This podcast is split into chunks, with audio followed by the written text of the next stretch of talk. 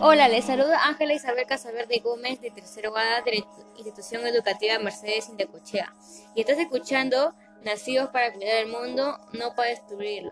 En esta oportunidad traeremos acerca de la, la contaminación del aire, que es uno de los problemas que más preocupa a nuestra sociedad en los últimos años y en la actualidad y en las acciones irresponsables de muchos ciudadanos y ciudadanas han traído consecuencias graves al ambiente y también han afectado en gran medida el bienestar de toda la población.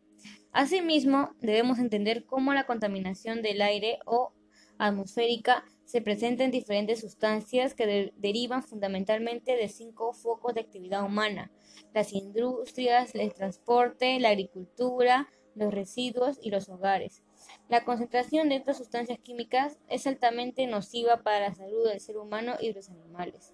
Es decir, la sustancias provoca problemas de salud que se pueden agravar en la población de nuestra comunidad de riesgo y que pueden empeorar si la calidad del aire que respiramos siempre es dañina. Lamentablemente estamos viviendo una situación muy difícil ya que mantener la calidad en el aire es fundamental para la supervivencia de las personas y las especies que viven en la Tierra y también los efectos de la contaminación atmosférica pueden ser fatídicos para las especies puesto que la polución afecta de manera negativa en la salud, propiciando el desarrollo de enfermedades y afecciones de diferentes tipos, como la respiratoria. Asimismo, entre las causas que ocasionan esta situación se encuentra la formación del óxido que contamina el aire. Esto se produce cuando el metal se contamina con el oxígeno que está en el aire, ya que afecta el 40% de la mayoría de los metales y la corrosión se altera cuando es agua de mar o agua con sal, ya que la consecuencia es cuando quemamos objetos que ya sean sintéticos u orgánicos y así generamos gases oxidantes para, para la atmósfera debido a que es una descomposición de materia muy acelerada. Segundo, la gran cantidad de basura que generamos cada año una persona en Lima. Para saber eso te, te brindaré esta información que hemos investigado para que reflexionen y el total de basura que generamos una persona es de 0.9 kilogramos. Una vez que ya tenemos esta información, debemos ver cuánta basura generamos por año, un habitante. La solución para esto es multiplicar 0.69 kilogramos por 365 días, que el resultado es 251.8 kilogramos por año. Y esta cifra es muy preocupante, ya que el planeta se contamina tanto por nosotros y la solución más rápida para disminuir la basura sería reciclar y reusar. Y se, preguntarán, ¿cómo la basura, que generamos contamina el aire?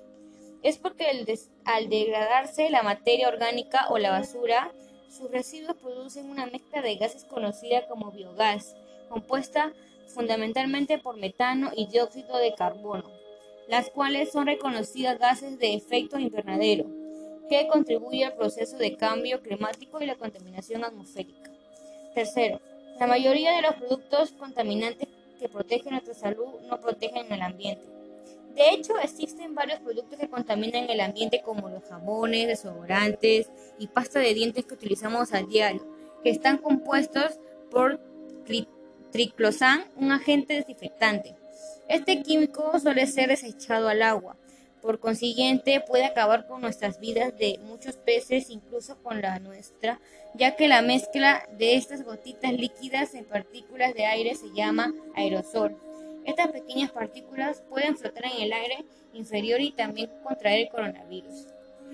Por todo esto podemos frenarlo, depende de nosotros. Entre las acciones para mitigarlo tenemos 1. Si vas a recorrer distancias cortas o medias, camina o anda en bicicleta, ya que de esta manera te ejercitas obteniendo una vida más saludable para prevenir enfermedades, ya que nuestro sistema inmunológico se fortalece al momento de realizar actividad física. 2.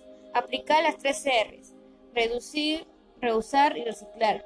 Esto se debe a una regla de vida para cuidar el medio ambiente, ya que así podemos reducir el volumen de residuos o basura que generamos por habitante a nivel mundial. Porque como venimos en la investigación que realizamos, estamos en una cifra muy preocupante y desesperante.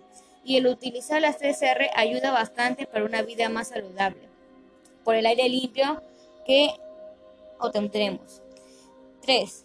Utilizar los residuos orgánicos para hacer compost y empezar a reciclar, ya que así no quemamos la basura que trae como consecuencia el cambio climático, que afecta a la atmósfera y a los humanos, por lo que no es bueno que el planeta tenga, cambios climáticos constantemente, porque podría causar el agotamiento del agua y las condiciones de producción de alimentos, entre otros.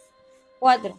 Evitar el uso de productos con aerosoles y buscar la opción de usar nuestros productos que hemos identificado que son los causantes de la contaminación del aire y que contengan químicos naturales como aceites naturales, por los que los productos que usamos para el cuidado de nuestra salud son los, que contaminan el ambiente, ya que tiene aerosoles y es muy dañina para los humanos y las especies. Con todo lo mencionado, mencionado, estoy seguro que es motivo de preocupación.